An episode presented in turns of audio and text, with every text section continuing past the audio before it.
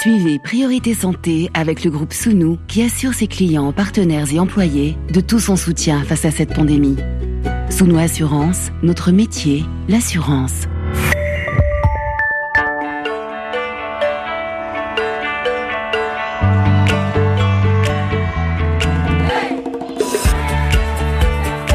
Priorité Santé. Caroline Paré. Bonjour à toutes et à tous. Une journée dédiée à l'élimination des violences à l'encontre des femmes.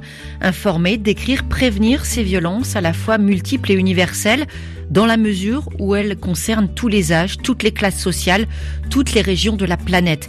Violences psychologiques, physiques, sexuelles par un membre de la famille, un proche ou un inconnu. Violences qui concernent une femme sur trois dans le monde. Et aujourd'hui, nous allons parler des conséquences de ces crimes, de ces agressions, de ces sévices pour la santé mentale de celles qui les subissent parfois pendant des années parfois dès l'enfance. Difficile d'évaluer la part de patientes prises en charge en santé mentale qui sont victimes de violences sexuelles et qui vont développer des symptômes, troubles ou maladies qui nécessitent un suivi en psychiatrie, conduite addictive, troubles du comportement, automutilation, troubles anxieux, dépression, des blessures jamais cicatrisées qui abîment, qui menacent l'intégrité physique et mentale des victimes, des douleurs qui ne s'effaceront pas, mais qu'une prise en charge pourra permettre de cerner pour aider la réparation, retrouver des forces. Mais avant cela, il est essentiel de sortir du silence, ne pas avoir peur du jugement, se faire accompagner, être écouté, et pour cela en parler, consulter, et nous vous donnons la parole pendant cette émission, et pour cela, nous vous remercions de nous accorder votre confiance. Identifier une personne à qui se confier, trouver la force de se faire aider quand on est victime de violence. Notre invité aujourd'hui, professeur Florence Thibault, bonjour. Bonjour. Vous êtes professeur de psychiatrie et d'addictologie à l'université Paris-Descartes, praticien hospitalier dans le service de psychiatrie de l'hôpital euh, Cochin de la PHP. Vous êtes également professeur Thibault, chercheur au centre de psychiatrie et neurosciences de l'Institut national de la santé et de la recherche médicale. Violence à l'encontre des femmes en Haïti. Nous rejoindrons tout à l'heure aux États-Unis Katia Henrys, psychologue clinicienne, psychothérapeute, doctorante en psychologie sociale au Graduate Center de New York. Katia Henrys qui a longtemps exercé en Haïti. Priorité santé sur RFI. Je l'ai dit, un professeur de médecine, chercheur, praticien hospitalier. Vous présidez aussi, professeur Thibault, l'association internationale pour la santé mentale des femmes. Aujourd'hui, dans le cadre de cette journée mondiale de lutte contre ces violences, journée dédiée à l'élimination de ces violences, on a choisi euh, d'aborder au cours de l'émission la question de l'impact de ces violences sur la santé psychique des patientes pour commencer, est-ce que l'on doit considérer justement ces violences, qu'elles soient physiques, sexuelles et même dans certains cas verbales, comme des facteurs de risque majeurs de développer des maladies psychiatriques, des troubles psychiatriques, ou même de devenir sujette à une addiction? On parle là des victimes, bien sûr. Oui, bien sûr. On sait que les violences euh, sexuelles et physiques, euh, voire même euh, émotionnelles sont un grand pourvoyeur de pathologies psychiatriques. Et quand on considère globalement les patients qu'on voit en consultation pour de l'anxiété, de la dépression et des conduites addictives, on est pratiquement à un tiers, 20% à un tiers de nos patientes qui ont un passé de, de violence physique et ou sexuelle, dont elles ne parlent d'ailleurs pas forcément systématiquement. Il faut souvent poser la question pour que les patientes puissent aborder le sujet, qui est un sujet en général euh, très euh, secret, tabou pour elles et elles, ont vraiment beaucoup de mal à en parler. Professeur Thibault, est-ce que l'âge à laquelle les violences sexuelles ont été perpétrées euh, peut avoir un caractère déterminant sur l'évolution de, de l'état psychique de, la victime, de la patiente? Vous dites d'ailleurs comment? Victime ou patiente? Patientes quand elles arrivent chez nous et victimes lorsqu'on les interroge sur leur passé sexuel. Donc c'est une association des deux, mais nous, on hmm. a plutôt coutume de dire patiente à partir du moment où elles viennent euh, nous consulter. Alors l'âge, oui, parce que effectivement, quand elles euh, subissent des violences dans l'enfance, c'est encore plus traumatique, mais est-ce qu'on peut dire que c'est plus traumatique d'avoir été violée à 7 ans ou d'avoir été violée par un inconnu dans un contexte de violence extrême à 30 ans? C'est vraiment difficile de hmm. mettre une échelle de, de, de, de violence. Et, le cadre, la sphère, je veux dire, euh, si euh, l'agresseur est un inconnu, justement, s'il fait partie de la famille, bien sûr, on ne va pas graduer euh, les risques, les violences, mais est-ce que les pathologies sont différentes? Oui et non. En fait, euh, il y a le, le, le type d'agression sexuelle, la violence surtout qui, qui entoure l'agression sexuelle peuvent être des facteurs aggravants. Euh, mais il faut quand même pas oublier que 80% des violences faites aux mineurs sont faites dans le cadre familial. Mhm. Donc c'est quand même l'immense majorité des violences faites aux enfants se passent dans le cadre familial, quel que soit le milieu socio-culturel, économique de la famille d'ailleurs. Est-ce que certains comportements, professeur Florence Thibault, certains comportements ou troubles ne laissent aucun doute aux yeux du praticien, du psychiatre, quant à justement ces précédentes violences sexuelles, en particulier chez les enfants? Il y a des signes qui ne trompent pas. Il y a des qui ne trompent pas, je n'irai peut-être pas jusque-là, mais mhm. en tout cas qui sont évocateurs, oui. Mhm. un, un, enfant euh, euh, qui, euh, qui a moins de 14-15 ans, qui fait des allusions sexuelles appuyées, qui a des comportements d'avance sexuelle envers des adultes, c'est quand même très évocateur. Un, un enfant qui dessine des scènes sexuelles, c'est aussi très évocateur. Un enfant qui jusque-là ne posait pas de problème et qui soudain euh, se met à désinvestir l'école, ne veut plus voir ses amis, euh, n'a plus envie de faire ses loisirs habituels, euh, ne, ne se lave plus, c'est aussi évocateur. Professeur Thibault, on va tout de suite poursuivre cet échange. on se retrouve dans quelques minutes. Un premier témoignage d'un priorité santé.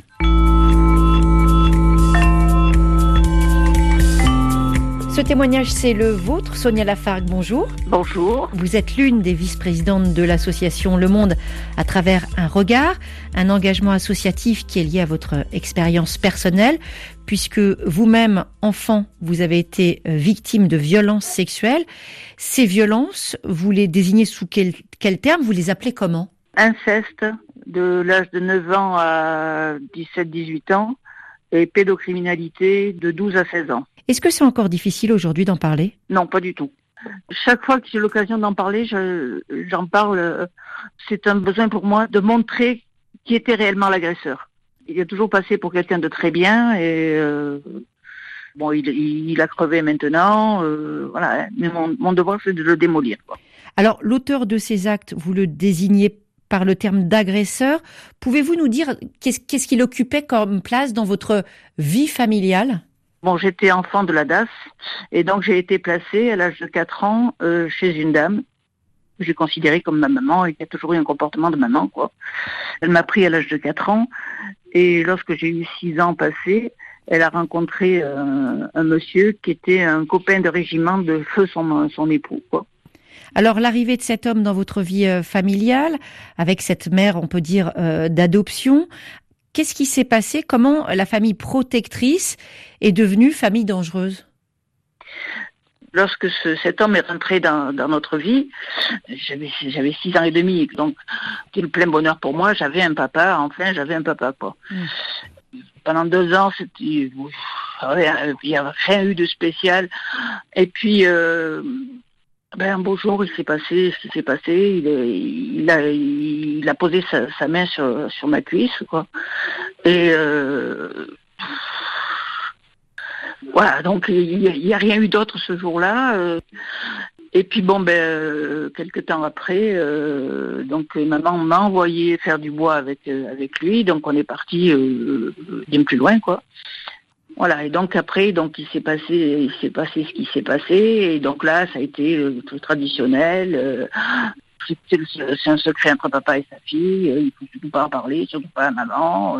donc, et là, ça se répète souvent. Pendant quelle durée? Et là, ça se répète pratiquement tout le temps, enfin tout le temps, jusqu'à l'âge de, 17-18 ans, quoi. Et vous gardez le secret? Ah oui, je, garde, je garde le secret. Oui, oui, Et vous étiez choqué? Comment? Vous avez pleuré? Vous étiez comment?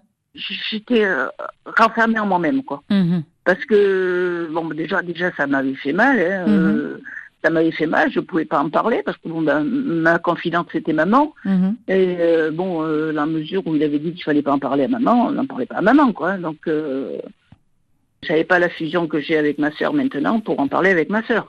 Par la suite, est-ce que vous avez eu des problèmes de, de santé mentale? Est-ce que vous avez eu des insomnies des troubles? J'ai eu, j'ai eu des, des, des, problèmes d'ordre physique puisque j'ai fait une suite de pyélonéphrite, quoi, donc euh, avec infection urinaire, enfin bon, euh, et je me réfugiais dans la bouffe, quoi. Bon, je suis obèse maintenant, euh, mais je l'ai toujours été. Et un médecin a mis des mots justement sur ce rapport à la nourriture, ce qu'on pourrait appeler d'une certaine manière des troubles du comportement alimentaire? Non, enfin après 50 ans, oui. Quel médecin? Quel médecin? Ben, C'est le dernier psychiatre que j'ai vu, avec qui je suis restée en, thérapie pendant 7 ans. Euh, chez qui je suis arrivée, et qui j'ai déposé le, paquet. Euh... On peut même parler d'un fardeau. Vous arrivez, vous parlez à ce moment-là. Est-ce que le psychiatre, il met un nom sur ce que vous ressentez au-delà du traumatisme, de la douleur, et en plus un traumatisme qui a duré très longtemps Disons qu'il ne met pas de mots, mais d'emblée, il me dit mais n'ayez, n'ayez crainte. Euh, j'ai été responsable d'un service euh, pendant dix ans, un service où il y avait 98% de femmes victimes d'inceste. Donc il avait prononcé lui-même le mot que j'ai jamais pu sortir. Quand vous parlez, vous avez encore beaucoup de tendresse pour votre maman. Elle en a su quelque chose ou jamais? Non. Je ne peux pas imaginer une seule seconde qu'elle ait pu être au courant. Vous ne lui avez jamais rien dit? Non, non, non, non. non. Elle est, elle est morte en 85. Vous imaginez des fois si, si vous lui aviez dit ce qu'elle aurait pu vous dire? Je pense que je l'aurais tuée, quoi. Pour moi, c'était une sainte, quoi. Je veux dire, bon, euh, elle a, elle a fait le mauvais choix euh, en se mariant, ça c'est clair. Parce que bon, elle en a, excusez-moi l'expression, mais elle en a bavé. Hein, je veux dire, bon, euh, après, elle, elle, elle s'est réfugiée dans l'alcool, Donc. Et il y a un épisode extraordinaire, c'est quand vous avez la révélation là que votre sœur a subi la même chose que vous. Donc, ce, ce qui m'ouvre la vie, je veux dire, c'est quand justement on se parle avec ma sœur et que je me suis rendu compte que bon, euh, moi j'avais subi pour la protéger, et elle, elle avait subi pour me protéger moi, quoi. La parole se libère? Et là, la, la, parole, se, la parole s'est libérée. Euh, pour ma sœur, elle, euh, elle avait des crises d'angoisse qu'elle ne s'expliquait pas avant. Et à partir du jour où on s'est parlé, elle n'a plus de crises d'angoisse. Et un dernier message, si vous le voulez bien, Sonia Lafargue, aux auditrices qui nous écoutent, qui ont été victimes de, de violences, y compris dans le cadre familial, qui se taisent. Certaines d'entre elles peuvent ressentir une forme de honte. Qu'est-ce que vous avez envie de leur dire justement? On entend la honte doit changer de camp. Qu'est-ce que vous avez envie de leur dire? Vous n'êtes pas coupable. Vous n'êtes ni coupable ni responsable. Et peu importe si euh, la justice ne suit pas, il faut tout faire pour que la justice se suive. Donc, parler, parler, parler. Ce que je recommande aux, mamans, et aux papas aussi, parce que bon, les, mhm. hommes sont aussi concernés, observez bien vos enfants, écoutez-les, parce qu'ils n'ont pas besoin de prononcer des mots pour exprimer leur mal-être. Merci beaucoup, merci beaucoup pour ce témoignage, Sonia Lafargue. 30 ans de silence avant d'exprimer ce qui a été subi, hein. l'inceste. Professeur Florence Thibault, on vous retrouve en ligne. Euh, votre réaction après ce témoignage? Un témoignage qui est bien sûr très émouvant et euh, qui reflète tout à fait les situations d'inceste qui se passent au sein des familles, qui peuvent durer des années et où euh, les, les, parents peuvent parfois être au courant, parfois ne pas être au courant, parfois couvrir ce qui s'est passé. Alors, dans le témoignage euh, qu'on vient d'entendre, on peut penser que la dame en question a épousé un monsieur qui était pédophile et qui a simplement profité de l'occasion pour avoir, euh, je dirais, des futures victimes euh, mmh. sous la main, ce qu'on mmh. voit de temps en temps hein, dans les situations de remariage. Et le, j'ai pas fait allusion tout à l'heure, mais le fait d'avoir des infections urinaires, vaginales mmh. chez des jeunes filles aussi très évocateur de, situations d'abus sexuels. Et parmi les addictions, les boulimies et les conduites alcooliques sont parmi les plus fréquentes chez les femmes qui ont été euh, victimes d'inceste ou, de violences sexuelles.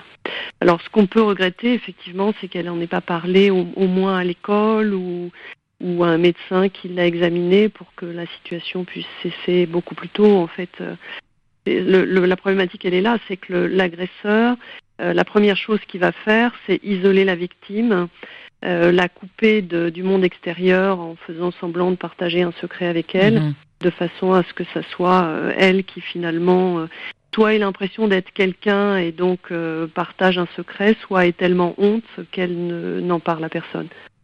Professeur, ça permet que ça dure plus longtemps. Avec, en même temps la culture de la culpabilité chez l'enfant. Oui. Et alors la culture de la culpabilité, elle est, je dirais, très judéo-chrétienne. Hein. C'est mhm. ma faute, c'est ma très grande faute. Donc, euh, on voit beaucoup cette culture de la culpabilité dans, dans toutes les, les, familles où il y a une tradition euh, judéo-chrétienne. Et elle est très alimentée par l'agresseur qui va beaucoup jouer sur la dimension culpabilité et qui va tellement culpabiliser la victime pendant l'agression sexuelle qu'elle n'osera pas en parler et parfois même elle va commencer à en parler quand elle a 70, 80 ans. On a de temps en temps ce type de témoignage.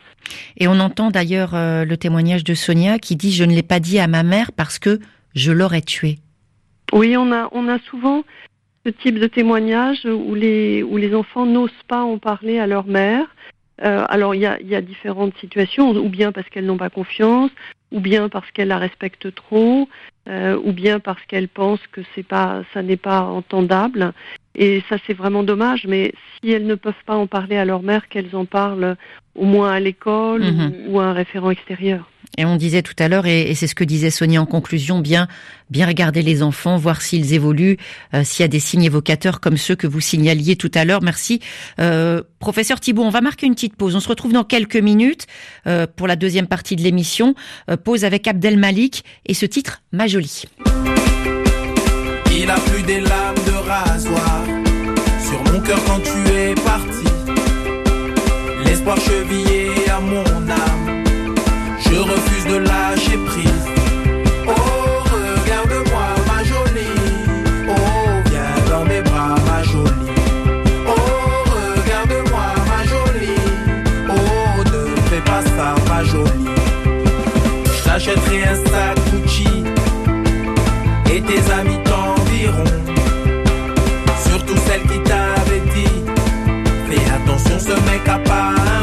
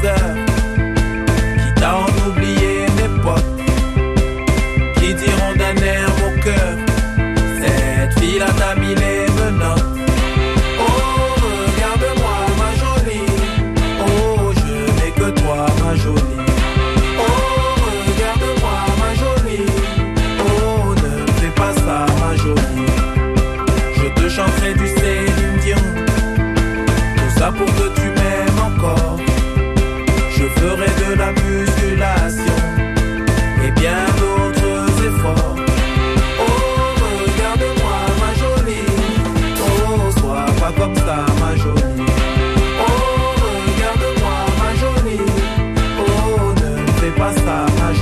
Jolie est assise chez sa sœur, ses valises à l'entrée du salon et elle pleure. De grosses lunettes noires lui cachent les yeux. Elle porte un t-shirt blanc et ses bras comme le ciel sont parsemés de bleu. Sa sœur lui dit que si elle le fait pas, c'est elle qui le fera porter plainte contre lui cette fois. L'une enrage et l'autre a peur. L'une est grave et l'autre pleure. Oh, pourquoi t'es comme ça, mon joli? Oh, je t'aime, je sais plus pourquoi. Priorité santé, journée mondiale de lutte contre les violences à l'encontre des femmes. On est toujours en compagnie du professeur Florence Thibault, psychiatre, président de l'Association internationale pour la santé mentale des femmes.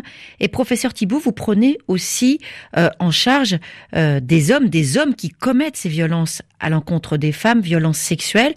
Est-ce que les agresseurs ont conscience des conséquences de leurs actes, des souffrances, des traumatismes qui peuvent y être liés, ou cela leur est complètement étranger? Alors on a déjà parmi les agresseurs euh, sexuels, on a 30 à 40% d'entre eux qui ont eux-mêmes été victimes mhm. et qui donc dans ce cadre-là peuvent rejouer euh, le, fait de devenir agresseur parce que simplement euh, leur agresseur n'a pas été puni ou, ou, pour se venger ou parce qu'ils pensent que finalement ça fait partie du processus normal du développement sexuel d'un enfant. Et pour les autres, euh, assez peu, je dirais, quand ils viennent nous voir euh, au départ en consultation. C'est-à-dire que pour être capable d'agresser sexuellement une victime, il faut quand même manifester assez peu d'empathie à son égard. Mhm. Et donc le, le travail qu'on va faire d'accompagnement avec eux, ça, passe aussi par le fait de leur faire prendre conscience de leur responsabilité par rapport à la violence qu'ils ont commise et euh, du fait de, la nécessité de- de- d'empathie par rapport à la victime et de la prise de conscience que euh, ça a détruit euh, d'une certaine manière la vie de, leur victime. Donc ça, c'est un, travail qui prend plusieurs années auprès des agresseurs sexuels. Ça prend plusieurs années. Quand on entend ces témoignages, nous, on est pris à la gorge. hein. Comment ça se fait qu'il y ait cette différence de perception? Vous avez parlé de ceux qui ont bien sûr des antécédents eux-mêmes de violence, Mm. mais on peut se dire comment on peut ne pas être sensible à la portée de ces actes? Ben, c'est ce qu'on appelle l'empathie, c'est-à-dire euh, le- euh, tout individu, euh, je, je dirais normalement constitué, Mm. euh, ne, ne commet pas d'actes de violence sur les autres Mm. parce que il est capable d'imaginer que s'il le fait, la victime euh, à laquelle il va infliger ces, ces violences va souffrir comme lui pourrait souffrir s'il était à sa place. Mhm. Et donc on se met à la place de l'autre et on, on anticipe qu'elle va subir et on se dit on ne peut pas le faire parce que moi ça ne me plairait pas si on le faisait. Or la plupart des agresseurs sexuels n'ont pas ces capacités d'empathie, c'est-à-dire que la, la victime ou la personne qui se trouve en face à ce moment-là, elle est vécue comme n'importe quel objet de son environnement, Mhm. donc incapable de d'émotion, de douleur, de souffrance. Donc puisque l'autre ne ressent rien, après tout, pourquoi pourquoi se priver de, de, de ce moment de violence qui peut le soulager ou le venger ou après on peut imaginer plusieurs euh, plusieurs scénarios dans sa tête possible. On perçoit la complexité de la prise en charge, mais avant cela, trouver la force d'en parler tout de suite. Un autre témoignage et on donne la parole aux auditrices de l'émission.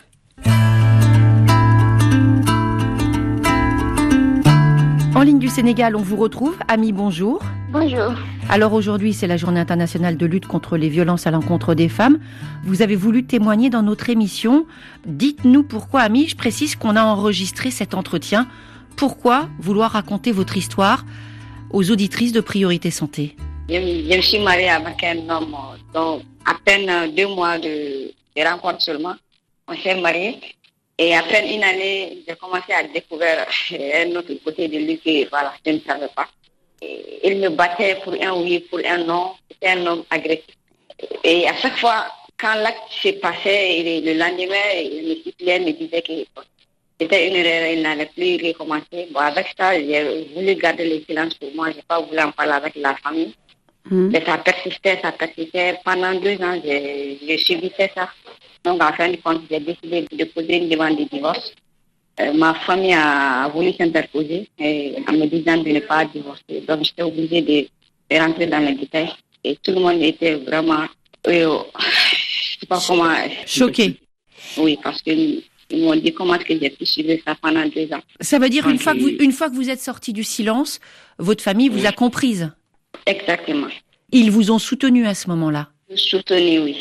Vous disiez pendant deux ans, vous avez subi ces coups.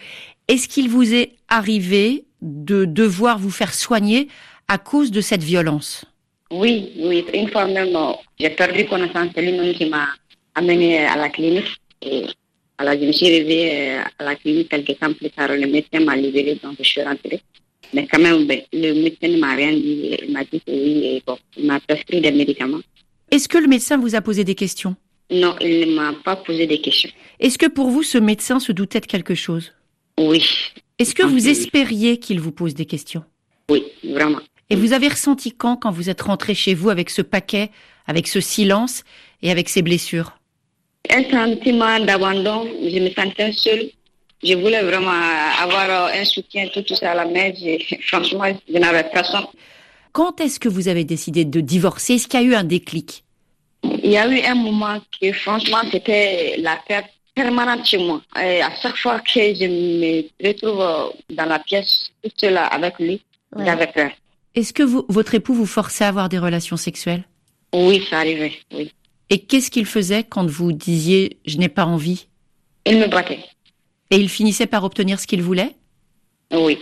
Est-ce que vous avez conscience? Est-ce que vous en avez parlé à votre famille qu'il vous forçait? Non. Est-ce qu'aujourd'hui, si vous disiez un certain mot, vous diriez oui, il m'a fait ça ou pas? Oui, je le ferais. Franchement, c'était de la torture quand même. Franchement, mentalement, physiquement, à un moment donné même, j'avais perdu complètement confiance en moi-même. Mais ce qui vous a sauvé, c'est que votre famille soit là, votre famille vous écoute et votre famille vous soutienne. Oui, surtout euh, à ma maman. Au début, elle ne voulait pas du tout que je divorce. Elle avait une confiance totale en lui. Elle ne pouvait pas s'imaginer ça. Donc, quand il a dit qu'il me battait permanemment, euh, vraiment, elle était choquée, elle était en colère même. je lui ai dit, ben, ce n'est plus la, peine voilà, d'être en colère contre lui. Tout ce que je veux, c'est de divorcer. Et j'ai besoin de ton soutien seulement. Aujourd'hui, vous êtes soulagée? Et Pas totalement, parce que jusqu'à présent, je n'arrive pas à, obtenir le divorce. Mais vous ne vivez plus sous le même toit? Non, ça fait trois ans. Trois ans que vous l'avez quitté. Est-ce que vous pensez que toute cette violence, au-delà bien sûr des coups, hein, puisque tout à l'heure vous avez dit, vous avez même été conduite à l'hôpital, est-ce que ça a eu un impact pour votre santé? Oui, mental, oui. J'avais perdu confiance en moi. J'avais euh, une peur permanente à chaque fois que voilà, je me retrouve seule face à lui. Vous aviez des, des douleurs? Vous aviez du mal à dormir? Parfois, oui, j'ai des cauchemars. L'insomnie aussi est là. Et actuellement, même, j'ai pas envie d'être avec un homme. Vous avez peur des hommes? Oui. Est-ce que vous en avez déjà parlé à un professionnel de santé? Non, du tout. Pourtant, tout à l'heure, vous disiez, ce médecin, vous auriez aimé lui raconter votre histoire. Pourquoi aujourd'hui, vous n'allez pas voir un médecin et vous lui dites tout ce qui vous est arrivé? J'ai pas pensé à ça. Et vous pensez que ça pourrait vous aider? Oui. C'est quelque chose que vous envisagez de faire? Vous irez voir un, un médecin qui soigne le corps ou un médecin qui soigne la tête, qui soigne l'âme? Vous pourriez aller voir un psychologue? Oui, je préfère un psychologue voilà, euh, il y a beaucoup de choses que jusqu'à présent, euh, je n'ai jamais racontées. Et vous, vous vous sentez prête aujourd'hui? Oui. Merci beaucoup, merci beaucoup pour votre témoignage, Ami. Hein. Merci vraiment, merci à vous aussi. La force d'en parler, professeur euh, Florence Thibault, j'aimerais qu'on revienne sur un point de ce témoignage. Quand Ami blessée, elle est soignée à l'hôpital, elle est prête à parler, à raconter ce qui s'est passé au médecin, mais la question n'est jamais posée. Pourtant, il y a des signes évidents. Hein. Quand on s'évanouit sous la force des coups de son épouse, ça se voit. Euh, comment est-ce que vous réagissez? Alors, je crois que ça met parfaitement l'accent sur la, formation qui est nécessaire des professionnels de santé. Il y a une, large, large, large insuffisance de l'abord de ces questions dans les, dans les services d'urgence déjà, dans les services de psychiatrie, dans les services ou les, consultations de gynécologie, de planning familial, éventuellement de pédiatrie. Et donc avec la Société mondiale de psychiatrie, euh, on a fait un kit de formation des professionnels de santé qui est disponible gratuitement que je pourrais vous envoyer pour mettre sur votre site si vous voulez. ah oui, c'est très très précieux, on le mettra, oui, tout à fait. Avec euh, une, une, petite dizaine de vignettes euh, de scénarios différents de violences physiques, sexuelles, conjugales, euh, etc., et qui permettent aux soignants de prendre conscience de l'importance du phénomène et surtout d'en parler et de permettre aux, victimes d'en parler. C'est important parce que je regardais tout à l'heure sur le site de l'OMS, 40 presque 40% des femmes en Afrique sont, sont victimes de violences physiques et ou sexuelles. Et on le voit à chaque fois, hein, on demande des appels à témoignages, il y a toujours des témoignages. Et quand on parle de sexualité, euh, des femmes parlent de douleur, et puis au fil de la conversation, même des fois ça se passe en direct pendant l'émission, et eh bien même si le mot ne sort jamais, le mot viol, il y a viol, et c'est quelque chose qui est très difficile à énoncer. Justement, professeur Thibault, on entend Ami qui dit qu'il a fallu deux ans avant de dire stop, euh, et puis elle a eu là quand même la force de se mettre à l'abri. Pourquoi il faut aussi longtemps avant d'y arriver? Parce que les techniques des agresseurs sont très particulières. Hein. Elles isolent euh, les victimes, elles les coupent de toute relation extérieure, et puis ensuite elles exercent une relation forte d'emprise, euh, ce qui fait que la, victime est doublement victime. Elle est à la fois victime des violences physiques et sexuelles, mais elle est aussi victime d'une emprise. Et c'est cette relation d'emprise qui fait qu'elle se sent honteuse et elle n'ose pas en parler. Et donc il faut d'abord sortir de cette emprise psychologique avant d'être capable d'en parler. Et donc parfois, ça peut être l'occasion d'un passage aux urgences où quelqu'un d'extérieur va poser une question et puis à ce moment-là, la victime va s'autoriser à en parler et va se rendre compte qu'en fait, elle est dans une relation d'emprise et qu'elle n'en a pas parlé et qu'elle aurait dû en parler beaucoup plus tôt. Puis il faut compter aussi avec la pression familiale. C'est ce que souligne une auditrice hein, sur la page Facebook. Nafissa, elle regrette que chez elle, dans sa culture sénégalaise, le recours à l'amiable euh, soit utilisé souvent parce que on entend dire, hein, je cite Nafissa, la famille c'est sacré, on doit laver le linge sale en famille et les victimes de violences et de viols sont stigmatisées, elles ont peur de s'ouvrir à quelqu'un, elles ont peur d'être mal jugées. On continue de parler de ces, violences, ces violences euh, y compris familiales, avec, avec tout de suite, si vous le voulez bien, on écoute cet autre témoignage. RFI à Brazzaville 93.2 FM. Autre témoignage, nous partons pour le Congo-Brazzaville. Retrouver Naïssa, bonjour. Bonjour Caroline. Alors Naïssa, vous souhaitez témoigner des violences suivies par votre maman. Euh, déjà, vous avez quel âge? J'ai 17 ans. Vous avez choisi de ne pas témoigner anonymement aujourd'hui. Euh, vous assumez de dire votre prénom, vous assumez que ce que vous allez dire soit entendu, y compris par votre famille. Pourquoi? Vu que mon père n'a pas le temps de s'asseoir, causer avec nous. C'est par euh, cette émission que j'aimerais exprimer ce que je ressens. Ce que vous ressentez, c'est quoi? Racontez-nous ce qui se passe à la maison. Tout a commencé euh, lorsque j'avais 9 ans, après que mon père ait recommencé à fréquenter son ex-femme. Tout a changé à la maison. Il, il rentrait maintenant tard, euh, buvait, et souvent le soir, lorsqu'il arrivait, il battait souvent ma mère jusqu'à la blesser. Et moi, tellement ça me faisait mal, je me, posais des questions. Oh, mais qu'est-ce qui se passe? Pourquoi cela? Malgré tout ça, ma mère est restée là jusqu'à ce qu'ils se soient mariés. Mais après leur mariage, tout est devenu vraiment catastrophique. Mon père a commencé à mener une vie de débauche, sortir avec euh, des filles, rentrer tard, même jusqu'à 1 heure du matin. Lorsqu'il rentre tard la nuit, il se met à parler à injurier ma mère jusqu'à demander le divorce et même aussi nous insulter. Non, que vous n'êtes pas mes enfants, que je vais retirer mon nom dans vos actes de naissance. Mais ma mère dit non, moi je ne peux pas divorcer. Quand votre père dit à votre maman, je veux divorcer et qu'elle dit non, vous vous en pensez quoi? Bon, j'en pense que c'est son choix. D'autres fois aussi, je me dis, ah, tant mieux aussi que maman puisse divorcer comme ça, on sera tranquille les enfants qui ont euh, des parents qui sont divorcés, que ne sont pas tellement heureux que ça. Donc, pour euh, éviter que ça nous affecte, elles pourraient rester. Vous dites, les enfants ne sont pas très heureux quand les parents sont divorcés. Est-ce que vous êtes très heureuse aujourd'hui? Non, non, ça me fait mal. Qu'est-ce que vous voulez pour votre famille aujourd'hui? Si vous, vous aviez la parole, si vous, vous aviez le choix, vous décideriez quoi Ce que je voudrais, c'est que mon père qu'il donne que cet amour que les enfants ont besoin venant d'un père. Vous croyez que votre papa, il n'a pas besoin de se faire aider, d'aller voir un médecin, par exemple, pour s'occuper de son alcoolisme hein? Vous dites, pourquoi, euh, comme ça, euh, il s'énerve contre les gens de la famille? Oui, oui, peut-être que vous avez raison. Peut-être qu'il a besoin euh, d'aller voir un psychologue pour essayer un peu de voir qu'est-ce qu'est-ce qui le rend nerveux tout le temps. Vous en avez parlé avec votre maman? Oui, oui, on en parle souvent, mais lorsque ma maman euh, essaie de, de le dire, il faut que tu ailles voir un psychologue à l'hôpital, il ne veut même pas entendre parler. Naïssa, votre maman, elle est indépendante financièrement ou c'est papa qui ramène l'argent à la maison?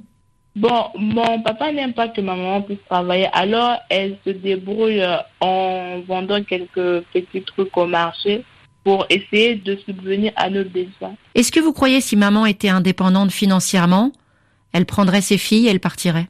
Je suis sûre et certaine qu'elle le fera. Et vous, vous travaillez bien à l'école pour avoir un métier, pour être indépendante? Oui, oui. Mon projet, c'est de devenir euh, médecin un jour. Pour aider les autres?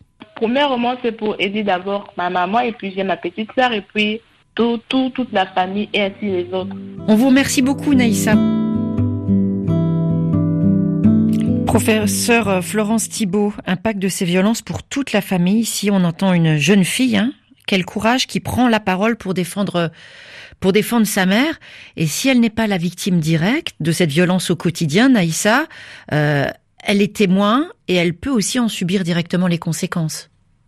Oui, bien sûr, elle peut avoir effectivement des, des moments anxieux, des moments dépressifs. Et je crois que c'est vraiment le témoignage de quelqu'un d'extrêmement courageux.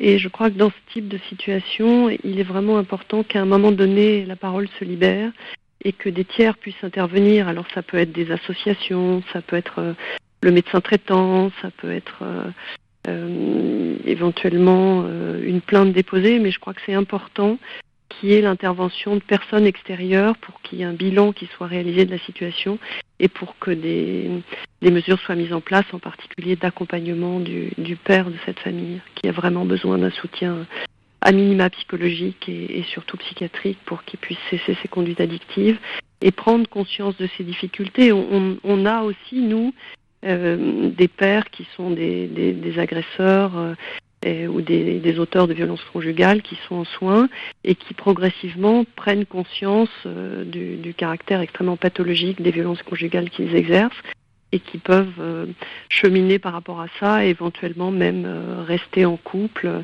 et cesser leur violence conjugale. Mais une prise en charge est indispensable. Hein Tout à fait. C'est le minimum. Il y a aussi la justice qui peut bien évidemment s'en occuper.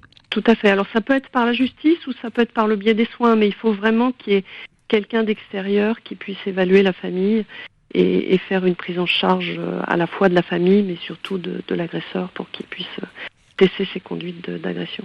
Professeur Florence Thibault, on va tout de suite traverser l'Atlantique. RFI à Port-au-Prince, 89.3 FM. On vous retrouve, Katia Henris, bonjour. Bonjour. Alors merci, merci de vous réveiller aussitôt pour répondre à nos questions. Hein. On vous tire du lit parce que il est même pas encore 5 heures à New York. Euh, on vous a joint euh, dans la ville américaine. Katia Henry, psychologue, clinicienne, psychothérapeute, doctorante en psychologie sociale au Graduate Center avec l'accent de New York. Euh, vous avez longtemps exercé en Haïti. justement, on va évoquer cette situation haïtienne pour avoir une vision d'ensemble, est-ce que les, travailleurs sociaux, les médecins, les associations ont des chiffres, des données en ce qui concerne les violences à l'encontre des femmes en Haïti?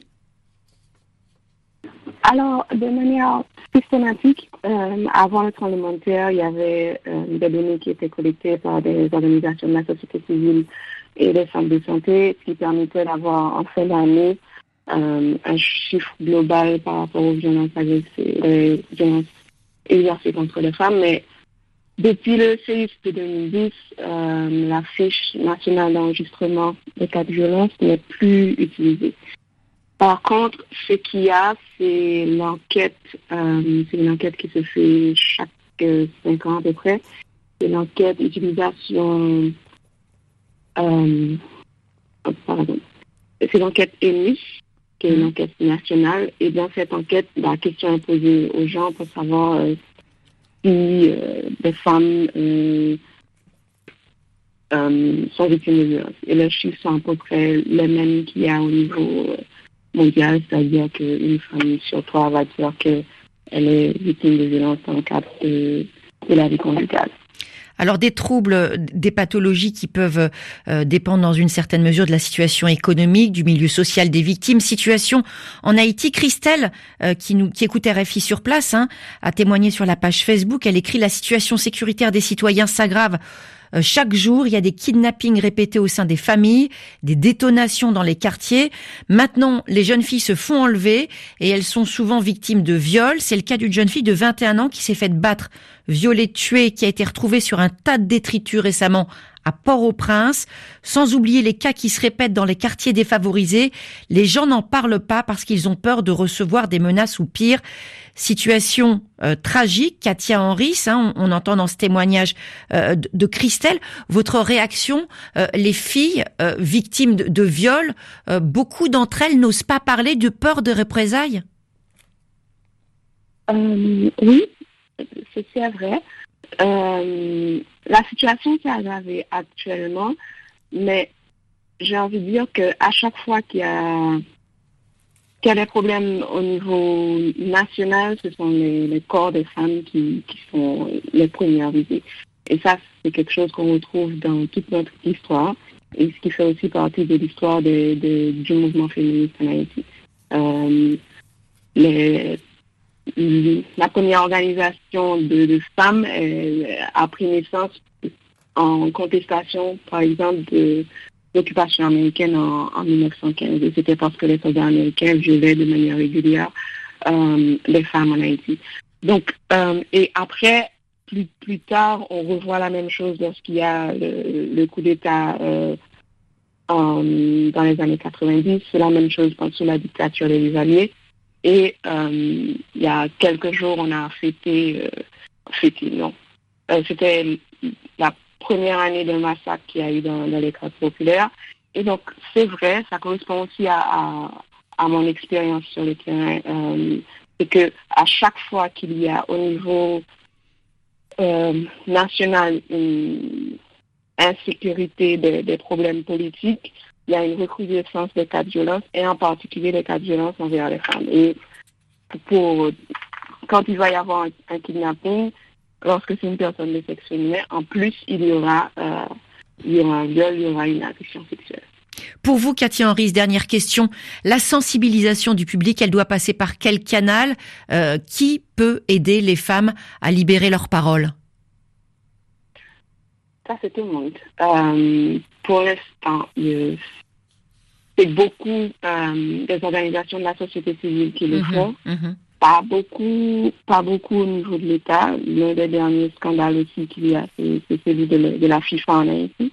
Donc aujourd'hui, dans le, dans le cadre de ces jours d'activisme, il y a beaucoup d'activités dans, la, dans, dans le pays autour de, de la journée euh, internationale contre la violence faite aux femmes. Mm-hmm. Mais en même temps, il y aura la personne, le, médecin euh, Yves qui a été accusé et reconnu coupable au niveau international de violence euh, envers, addiction envers les, mineurs, mais cette personne-là va faire une conférence parce que le pays ne l'a pas reconnu, lui, comme coupable euh, de ces actes-là.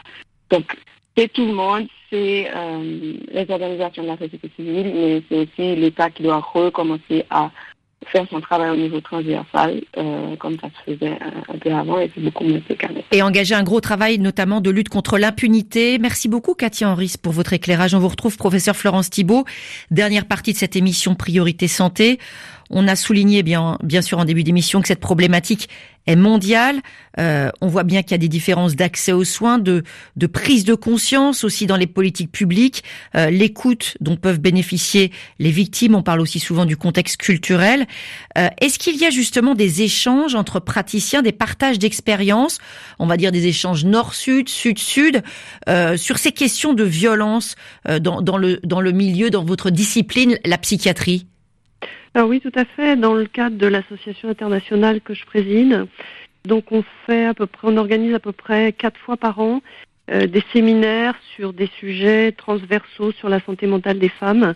Et là, depuis le début de l'année, on a organisé deux, deux séminaires internationaux en anglais, bien sûr. Hein. Euh, L'un avec des, des, gens des cinq continents pour faire euh, une sorte de synthèse sur euh, la, santé mentale des femmes en période de Covid, et le deuxième qui a eu lieu vendredi dernier où on a parlé uniquement de la violence faite aux femmes en Amérique latine avec euh, différents interlocuteurs et, euh, conférenciers de pays d'Amérique latine qui venaient apporter leurs témoignages sur l'augmentation de la violence faite aux femmes pendant le Covid, sur les féminicides ou par exemple dans un pays comme l'Équateur, euh, les féminicides sont quatre fois plus fréquents qu'en France, alors même qu'en France, on trouve déjà qu'une centaine de féminicides par an, c'est énorme. C'est énorme. Et travail d'accompagnement, on a compris ces deux dimensions, sortir du silence, des, démarches qui peuvent prendre du temps. Dernier message, professeur Thibault, euh, justement sur cette prise de parole. Encore faut-il qu'il y ait une réponse en termes de prise en charge, de disponibilité, en termes d'acceptation par l'entourage, et puis en termes de sanctions pour les agresseurs. Tout à fait. Et c'est vrai que dans des périodes comme le Covid en particulier, euh, il y a eu une réduction euh, dans certains pays du nombre de centres d'hébergement possibles, de, la réponse de la justice qui ont contribué à cette augmentation des, des violences physiques et ou sexuelles. Dans un pays comme la France, où on peut penser qu'on est un petit peu plus équipé, il y a eu plus 16% de violences physiques et sexuelles faites aux femmes pendant la période du Covid. Et on souligne que quand on est psychiatre, ce n'est pas parce qu'on soigne euh, qu'on refuse que les agresseurs soient sanctionnés. C'est important de le dire. Tout à fait. Et d'ailleurs, ça nous aide même. C'est-à-dire que euh, quand les agresseurs sont sanctionnés, soumis à une peine de prison et à une obligation de soins, ça nous aide beaucoup dans la prise en charge et dans l'accrochage nécessaire pour la prise en charge. Ça veut dire que ça va aussi aider l'agresseur. Tout à fait. Donc la sanction, c'est pas simplement une punition, c'est aussi un chemin vers un changement profond. Euh, c'est important de le dire. Et encore une fois, on remercie hein, les auditrices qui se sont confiées à nous euh, pour ces témoignages qui étaient parfois tout à fait euh, poignants. On vous remercie beaucoup, hein, professeur Florence Thibault, pour tout, tout, cet éclairage. Et on peut signaler ce livre que vous avez signé aux éditions Odile Jacob, Les abus sexuels, des clés indispensables pour comprendre, aider et prévenir. Merci pour toutes ces réponses. Avant de nous quitter tout à fait, chanson signée Oxmo Puccino, tendrement. Notre histoire est compliquée, elle est culturelle de triste intensité. Écrasée par les contradictions, à mi-chemin entre demain et les traditions. À part les exceptions, les autres sont victimes. Les hommes, bon, ce n'est pas que dans les films. On n'a pas tous les mains qui traînent, je l'ai dit à ma fille. Et si ça t'arrive, il faut qu'ils comprennent. Certains font de leur mieux, tu sais que j'existe. Je me battrai jusqu'à ce que ça suffise. Seul on touche aucune prouesse. Derrière un grand homme, il y a toujours une déesse. Entre nos femmes, nos filles et nos mères. Chaque jour la vie éphémère. J'ai envie de dire qu'on vous aime, qu'on vous aime. Dans le monde, on n'est pas tous au même siècle. La victoire, c'est tout libérer des mêmes règles. Des milliers d'années de chemin de croix. Si difficile qu'on fête vos droits. Maintenant c'est partir ou être libre. Peut-être rester et tenter de vivre quelque chose. Avoir ce qu'on veut n'est pas facile. Tu prends le pouvoir mais reste fragile. Les hommes sont durs mais et la société? Comment rester pur? Qui va t'y aider? Hein? Qui va t'y aider? Entre nos femmes, nos filles et nos mères chaque jour la vie éphémère. J'ai envie de dire qu'on vous aime, qu'on vous aime. Entre nos femmes, nos filles et nos mères. Chaque jour la vie éphémère. J'ai envie de dire qu'on vous aime, qu'on vous aime. Entre nos femmes, nos filles et nos mères. Et Priorité Santé touche à sa fin. Merci à toute l'équipe qui chaque jour fabrique, réalise votre émission. À c'est tout Maquet, Ophélie scène Didier Bleu et avec nous aujourd'hui Laurent Hérault. Demain, nous allons parler de l'impact psychologique de la crise sanitaire. Quelles conséquences ont les bouleversements associés à la riposte à cette épidémie de Covid-19 sur le plan de la santé mentale? Quelle prise en charge? On se retrouve bien sûr demain. D'ici là, portez-vous bien et lavez-vous bien les mains.